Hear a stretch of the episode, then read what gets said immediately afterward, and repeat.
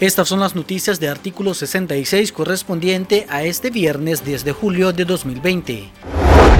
El presidente de Nicaragua, Daniel Ortega, acumuló este viernes 10 de julio un mes de no aparecer públicamente en plena emergencia sanitaria por el COVID-19.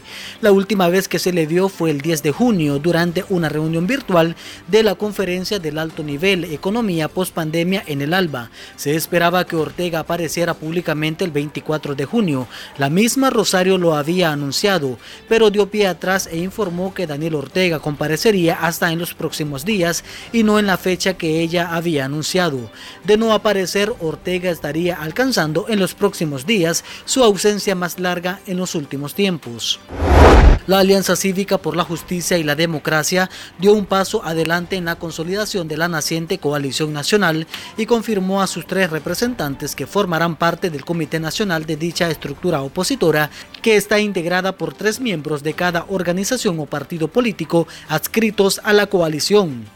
Los seleccionados por la Alianza Cívica son Juan Sebastián Chamorro, Aneli Pérez Molina y José Dávila Membreño. Las organizaciones firmantes se comprometieron a deponer sus intereses personales y económicos para trabajar por la libertad de Nicaragua. Las siete organizaciones completaron este proceso de elección de sus representantes. El ciudadano identificado como Santiago Burgos Espinosa, de aproximadamente 50 años, fue asesinado mientras se encontraba en una hamaca en la entrada de su casa, en el barrio El Papayo del municipio de Guaslala, departamento de Matagalpa. Según una fuente, a las 3 de la tarde del 9 de julio, dos hombres encapuchados llegaron en motocicleta hasta la vivienda de Burgos y le propinaron al menos ocho disparos.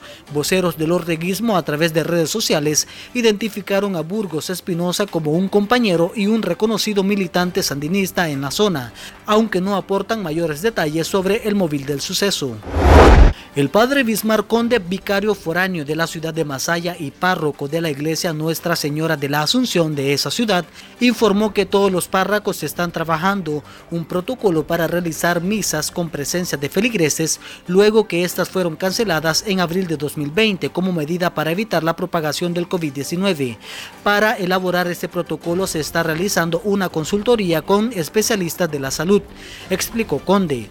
En cuanto a la salud de los sacerdotes de Masaya, el vicario refirió que de los 26 curas que hay en esa ciudad, tres de estos están presentando cuadros de fiebre y dolor en el cuerpo, los que ya han sido atendidos y están recuperados.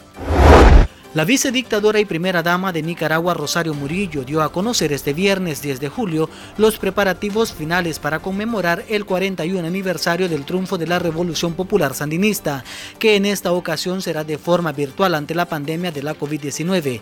Murillo manifestó que ante la emergencia sanitaria se están cuidando, aunque por otro lado continúa exponiendo al contagio a sus militantes. Dice sentirse potente practicando culturas de reconciliación y valorándose en estos tiempos de pandemia.